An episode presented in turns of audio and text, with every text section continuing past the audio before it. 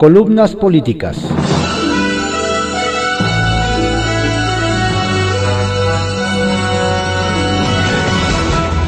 Continuamos con la audiosíntesis informativa de Adrián Ojeda Román, correspondiente a hoy, sábado 15 de mayo de 2021, Día del Maestro en México. Felicidades a todas y todos ellos. Vamos a dar lectura a algunas columnas políticas que se publican en periódicos de circulación nacional. Arsenal, por Francisco Garfes, que se publica en el periódico Excelsior. Responsable sí, culpable no. El asesinato de Abel Murrieta, candidato del MC a la alcaldía de Cajeme, Sonora, es uno más de los incontables ejemplos de que en México prevalece la ley del revólver, pero de los malosos. Ilustra también la impotencia del gobierno federal para contener la violencia de criminales empoderados por la política de abrazos no balazos que enorgullece al presidente. Los cárteles ya controlan alrededor, alrededor de 40% del territorio nacional, según el ex embajador de Estados Unidos en México, Christopher Landó, que algo debe saber sobre el tema. El asesinato de Murrieta, abogado de los Levarón, es una tragedia que se suma a las 146 víctimas mortales de políticos y activistas, incluyendo al menos 26 candidatos registradas desde que inició el proceso electoral en septiembre pasado. Luis Carlos Ugalde, director general de Integralia Consultores, agrega que la ejecución del candidato del MC refleja la negligencia del gobierno federal para resolver el problema creciente de control territorial del crimen organizado. En lo inmediato muestra la frivolidad y fracaso de la estrategia de López Obrador para proteger a candidatos amenazados por el crimen organizado, puntualiza. El exconsejero presidente del IFE, hoy INE, vaticina que este proceso electoral, el más grande de la historia del país, será también el más violento, políticamente hablando. Lamentablemente, veremos más muertes en los 23 días que restan de campaña asegura. Es un axioma afirmar que la mencionada política de abrazos no balazos ha empoderado a los criminales y que el gobierno de la 4T tiene responsabilidad en la violencia política que padecemos. Hasta el presidente López Obrador tuvo que reconocerlo en la mañanera de ayer. Responsable sí, culpable no, dijo. Era su respuesta a los señalamientos que le hicieron los dirigentes real y formal del MC, Dante Delgado y Clemente Castañeda. Mario Delgado, presidente de Morena, salió a desmentir al propio presidente en ese afán de quedar bien que lo caracteriza. Calificó de acto de bajeza responsabilizar a López Obrador por lo ocurrido en Cajeme. Utilizan la muerte de un candidato de sus propias filas para el golpeteo es lamentable e irresponsable que se jueguen así con hechos como ese, manifestó en Twitter. Pero el senador Dante Delgado puso en su lugar al dirigente de Morena. Bajeza es que a casi tres años de gobierno sigan sin entender que la responsabilidad de gobernar es suya. Bajeza es que el país esté cada vez peor y su única preocupación sea buscar a quién culpar.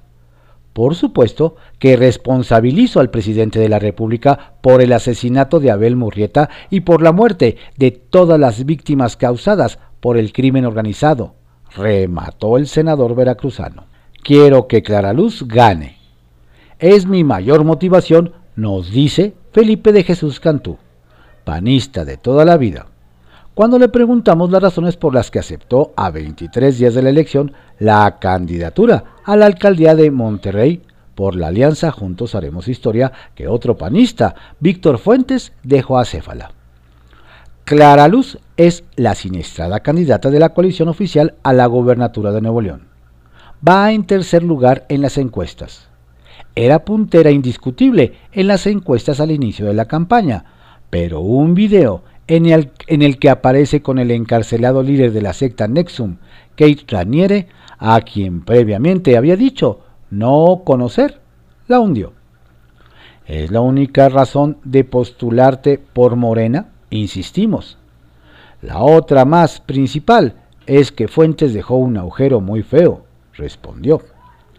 Fuentes dejó la bancada azul en la Cámara Alta para irse como candidato de Morena en Monterrey porque no lo hicieron abanderado del PAN al gobierno de Nuevo León. Nos dice Garganta Azul. Poco le duró el gusto. A 23 días de las elecciones renunció a la candidatura. Jura que lo querían obligar a militar en uno de los partidos de la coalición Juntos Haremos Historia. ¿No será porque el emesista Luis Donaldo Colosio Riojas, candidato al mismo cargo, le lleva una ventaja en las encuestas que parece irremontable? Es pregunta. Fuentes ya está en el Guinness del Chapulineo. De inmediato se reincorporó al grupo parlamentario del PAN en el Senado. El panista morenista Panista puso un tuit en el que agradece profundamente la invitación que le hizo la bancada azul. Remató su mensaje con su frase de Vicente Guerrero, la patria es primero, sin duda. Retrovisor, por Ivonne Melgar, que se publica en el periódico Excelsior. Show en el Congreso por línea 12. Soberbia y politiquería rondan la tragedia de la línea 12. Y así quedó de manifiesto en el debate infructuoso del miércoles en la sede del Congreso, cuando la puja por buscar culpables empantanó la posibilidad de un pronunciamiento a favor de las víctimas y de la transparencia en la investigación. Como si se tratara de la serie de Chernobyl, los legisladores del partido en el poder todavía no asimilan que la desgracia amerita un seguimiento parlamentario, plural y auxiliado por especialistas, como lo exige un Estado democrático ante el daño por el que debe de responder. Por el contrario, en vez de construir un mecanismo que le permita a la jefa de gobierno, Claudia Sheinbaum, y a la fiscal de la Ciudad de México, Ernestina Godoy, una rendición de cuentas que marque la diferencia con la opacidad en otras tragedias, News Divine, Guardería ABC, Casino Royal, Ayotzinapa, la mayoría de Morena se tira en batallas pírricas, sea impedir la comparecencia de Florencia Serranía, directora del metro, o echar la culpa mediáticamente al senador Miguel Ángel Mancera. El despropósito no se consumó, pero dejó registro del extravío en voz de varias legisladoras pretendiendo deslindar al canciller Marcelo Ebrard de posibles fallas de la obra y arrendamiento contra Mancera. Ricardo Monreal, jefe de Morena en el Senado, evitó el ridículo de convertir a la Asamblea de la Comisión Permanente ese 13 de mayo en anuncio de desafuero en contra del, legislador del PRD. No debemos convertirnos en una tribuna de linchamiento ni de, ni de acusación, ni menos vamos a prender hogueras para quemar a personalidades públicas, advirtió Monreal. La determinación del principal operador del gobierno en el Congreso no riñó con Palacio Nacional donde algún sentido de realidad o cálculo pragmático abonó en desactivar aquella ocurrencia. Sin embargo, los buenos oficios del senador Monreal no alcanzaron para concretar algo de la docena de puntos de acuerdo que le permitirían al gobierno de la Ciudad de México ventilar el caso y no seguirse sofocando en el uso electoral que ahora mismo tiene. Y no solo por parte de la oposición. Porque en el show de la sesión y de las conferencias de prensa se pidieron cabezas, incluidas la de Brad y Sheinbaum. Pero en los documentos presentados hay ideas serias. La senadora Xochitl Gálvez del PAN propuso hacer público el proceso de peritaje. Mancera planteó invitar a comparecer a Jorge Gaviño, director del metro durante su gestión, mientras la bancada del PRD convocó a Serranía, actual titular, y la presidenta de los diputados, Dulce María Sauri, del PRI, llamó a crear una comisión parlamentaria que dé acompañamiento a las indagaciones. Nada procedió hasta ahora como si el poder legislativo no fuera parte del Estado que debe construir la representación integral del daño, es decir, la verdad en torno a la causa del colapso, la justicia para las víctimas y la garantía de la seguridad en la línea 12. Esas propuestas que piden renuncias, desafueros, celeridad en las indagaciones y castigo a los culpables serán desahogadas en, la, en la primera comisión de gobernación, puntos constitucionales y justicia de la comisión permanente, sede del Congreso hasta septiembre, cuando se renueve la Cámara de Diputados y las actividades en el Senado. El presidente de esa instancia es Martí Batres, a quien Ebrard maltrató, por cierto, cuando era jefe de gobierno y ambos eran del PRD. Y aunque los morenistas son disciplinados con las instrucciones de Palacio, el uso electoral del caso también aplica para las pugnas internas del partido en el poder, y más todavía en una Ciudad de México donde Sheinbaum dejó huérfanos de candidaturas a varios grupos, incluidos los del canciller y de los senadores Monreal y Batres. Se dirá que el fuego amigo no importa cuando se cuenta con el apoyo presidencial a toda prueba, pero no dejó de ser sintomático que ese miércoles en la sede del Congreso nadie metiera el cuerpo y el alma en defensa de la jefa de gobierno y en contra de la creciente hipótesis de falta de supervisión y mantenimiento como causa coadyuvante de la tragedia. Y con la incertidumbre del peso que la línea 12 tendrá en las urnas, la actuación del gobierno capitalino dejó mucho que desear hasta ahora. Ahí está el testimonio de la madre de Brandon, el niño que murió en el metro, sobre el desaseo de las autoridades mientras ella lo buscaba. Y la desconfianza, el 56% de los capitalinos y el 60% a nivel nacional considera que el peritaje externo encubrirá a los funcionarios de la ciudad. Y a la pregunta de qué tan seguro está de que habrá castigo, la respuesta afirmativa es de 10% en la Ciudad de México y 8% en el país. Porque 3 de cada 4 consultados tiene poca o nula expectativa de que imperará la justicia.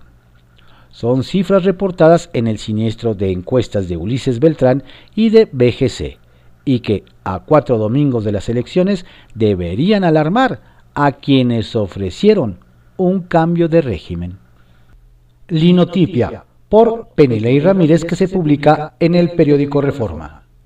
Murrieta, muerte anunciada. Antes de que lo asesinaran, Abel Murrieta avisó a su cliente, Adrián Levarón, que necesitaba decirle algo importante. Viajaría a Tijuana para encontrarse con él. Poco después, unos hombres dispararon a Murrieta a quemarropa mientras él repartía volantes de su campaña a alcalde en Cajeme, Sonora. Para muchos políticos en la Ciudad de México, el asesinato fue una sorpresa, pero una mirada más atenta permite leer este hecho trágico como un evento mucho menos inesperado. El cuerpo de Murrieta quedó tendido sobre el pavimento. A su lado cayeron banderas y carteles con los logotipos de Movimiento Ciudadano. Anunciaba que, como alcalde, iría en serio contra la inseguridad porque ya no se puede tolerar a políticos corruptos que dejan impunes a quienes arremeten contra los ciudadanos. Murrieta era abogado de la familia Levarón para el esclarecimiento del asesinato de nueve de sus miembros en Bavispe, Sonora, en 2019. A su muerte, no solo la rodea este hecho violento, también hay que mirar lo que ocurre hoy en Cajeme. Varios reportes del 2020 del gobierno y el Congreso de Estados Unidos apuntan a Sonora como uno de los sitios de México con un riesgo más alto de seguridad. Cajeme, explican, esos documentos, está en una ruta de trasiego, especialmente de, de metanfetaminas y fentanilo, que va de Sinaloa al norte hacia Sonoita, en la frontera con Arizona. En los informes del gobierno federal mexicano, en cambio, no hay rastro público de estas alertas. Si uno busca Cajeme en los reportes obradoristas, parecería como si ese municipio fuera un paraje tranquilo, donde el evento más relevante es la compra de un estadio de béisbol que el gobierno federal reconstruye a través de la Oficina para la Promoción y Desarrollo del Béisbol en México. Pero la realidad es mucho más sangrienta. En Cajeme operan cinco grupos mafiosos que trafican armas, personas, drogas y extorsionan. En abril asesinaron allí a 50 personas. Antes mataron a 322 entre octubre de 2020 y marzo de 2021. Hay un registro de 1.115 personas asesinadas en Cajeme desde 2018. La mitad de ellas murieron acribilladas en la calle. No hay datos de enfrentamientos entre autoridades y grupos criminales, así que la consultora Lantia Intelligence, que monitorea más de 2.000 municipios de México usando datos de fuentes abiertas, lo considera producto de disputa mafiosa. En abril, Lantia colocó a KGM como el principal foco rojo de violencia criminal organizada en México. Esta alerta tampoco se ve en los reportes oficiales. No hubo anuncios de medidas especiales de seguridad que apuntaran a ese lugar. El informe de Lantia indica que en Cajeme operan los grupos mafiosos Gente Nueva, los Costeños, la familia Mesaflores, los Salazar y los Pais, a quienes llaman en blogs y redes sociales el cártel de Caborca. Lantia considera que el repunte de los asesinatos en los últimos meses está asociado con una disputa entre los Salazar y los Pais. Estos últimos, dicen otros informes, son una suerte de empresa criminal de Rafael Caro Quintero, un traficante que salió de la cárcel en 2013 y aún es un objetivo primordial de las agencias de seguridad estadounidense entre esos grupos mafiosos asentados en Cajeme. La información pública sugiere vínculos comerciales con traficantes de mayor envergadura como Ismael El Mayo Zambada. Las noticias recientes sobre Cajeme dan cuenta de un enjambre de grupos y subgrupos que negocian entre sí o asesinan a sus miembros que aprueban a candidatos y señalan a otros. Pero esto queda en blogs y periódicos locales hay un grave subregistro de la violencia vinculada al crimen organizado, me dijo el director de Lantia, Eduardo Guerrero. Me parece alarmante que solo tras el asesinato de Murrieta, el gobierno federal acepte a regañadientes que no todo anda bien en Sonora y que quizá hay puntos ciegos en la película de paz que nos contó el exsecretario de Seguridad Alfonso Durazo, el hombre que ahora pretende gobernar ese estado. Serpientes y Escaleras, por Salvador García Soto, que se publica en el periódico El Universal. AMLO y Dilma en el Templo Mayor. El lanzamiento de Claudia. En medio del ambiente enardecido de las campañas electorales, la violencia homicida que siguen asesinando candidatos y la muy reciente tragedia del metro en la Ciudad de México, la visita de Dilma Rousseff pasó casi de noche en el agitado contexto en el que trajeron a la expresidenta de Brasil. Porque lo de Dilma no fue una simple visita de cortesía, sino una invitación expresa y planeada de la 4T que quiso traer a la mujer que es símbolo de la izquierda brasileña y latinoamericana como invitada de honor en un evento importante para el actual gobierno, los 700 años de la fundación de México Tenochtitlán. Por eso la imagen del jueves en el Templo Mayor, donde se llevó a cabo la ceremonia oficial del nacimiento de la que fuera capital del imperio mexica, estuvo llena de mensajes políticos y de simbolismos futuristas, a pesar de que los historiadores cuestionan y desmienten la fecha que eligió este gobierno para conmemorar dicha fundación no solo porque López Obrador dejó sus habituales y largas improvisaciones para leer un discurso escrito, sino por la forma en que desde Palacio Nacional organizaron y planearon el evento. En el presidium, el presidente a su izquierda, Beatriz Gutiérrez Müller, a su derecha, Dilma Rousseff, y a la derecha de Dilma, Claudia Sheinbaum, la jefa de gobierno. En esa sola imagen se pueden leer muchos mensajes porque además de que a Dilma la trajeron expresamente para eso, la expresidenta de Brasil se vio en todo momento muy cercano a Claudia Sheinbaum, a quien visitó antes del Palacio del Ayuntamiento y se tomó la foto con ella, justo en momentos en que la jefa de gobierno enfrenta su peor crisis política y social por la tragedia ocurrida en la línea 12 del metro. Más simbólico todavía que a Sheinbaum la pusieran al lado de Dilma y de López Obrador y su esposa encabezando el evento, mientras que el canciller Marcelo Ebrard, el otro involucrado en la tragedia del metro, lo mandaron a la cuarta fila de la sillería instalada en el Templo Mayor. En un gobierno como el de López Obrador, que gusta tanto de los simbolismos políticos e históricos, y que incluso modificó las fechas de eventos como el nacimiento de Tenochtitlan para ajustarlo a su calendario cívico de 2021, en el que celebra los 200 años de la consumación de la independencia de México, esa sola imagen lleva fuertes mensajes políticos y representa algo más que un espaldarazo abierto del presidente a Claudia Sheinbaum en el contexto en el que ella se encuentra actualmente. Y a partir de ahí, se pueden inferir o deducir muchas cosas. Si López Obrador prefiere dejarse ver más cerca de Claudia que de Marcelo, junto con las hordas de diputados y senadores morenistas pidiendo la cabeza de Miguel Ángel Mancera, empieza a verse claramente por quién va a optar el presidente si tiene que sacrificar a alguien de su gabinete para calmar la ira popular por la tragedia del metro. Pero más allá de interpretaciones, en la foto del jueves hay un claro mensaje. Si Andrés Manuel le gusta compararse con Luis Ignacio Lula da Silva, a quien admira y ve como uno de los referentes de la izquierda contemporánea, y si Lula tuvo a su Dilma Rousseff, ahora López Obrador tiene a su Claudia Sheinbaum. El Lula mexicano presentando a su Dilma mexicana. Solo valdría recordar cómo terminaron los dos brasileños símbolos de la izquierda latinoamericana. Lula en la cárcel, acusado de corrupción, aunque ahora ya libre y de vuelta candidato. Y Dilma, destituida tras un histórico juicio político por denuncias de corrupción y malos manejos presupuestales. ¿Será entonces que a Dilma la trajeron para hacer un lanzamiento temprano, pero decidido y simbólico de la señora Sheinbaum rumbo al 2024? Los dados mandan escalera doble. Buena semana.